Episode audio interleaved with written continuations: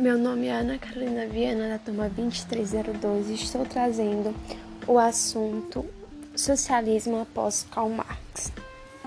Eu acho importante que a gente primeiro relembre o que é o socialismo.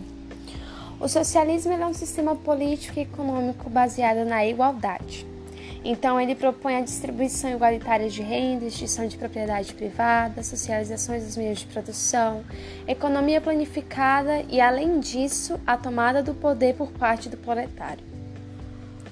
O socialismo visa uma sociedade sem classes, onde bens e propriedades passam a ser de todos. O objetivo é acabar com as grandes diferenças econômicas entre os indivíduos, ou seja, a divisão entre pobres e ricos. Já o marxismo, que são as ideias, os pensamentos de Karl Marx, enxerga o proletariado como a única classe social capaz de destruir essa forma de exploração do homem pelo homem, por meio da destruição do capitalismo. Isso seria alcançado quando o proletariado chegasse ao poder com uma revolução.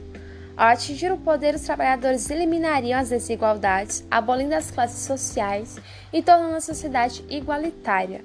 E quando isso acontecesse, estaria assinalada a passagem do socialismo para o comunismo.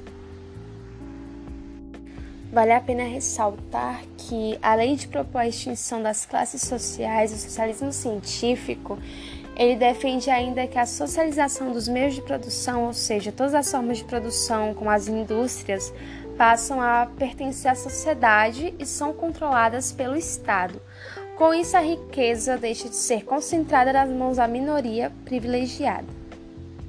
A abolição da propriedade privada e controle do Estado sobre a divisão igualitária de renda também defende a economia planificada todos os setores econômicos passam a ser controlados e dirigidos pelo Estado, que determinará os salários e a regulação do mercado como um todo.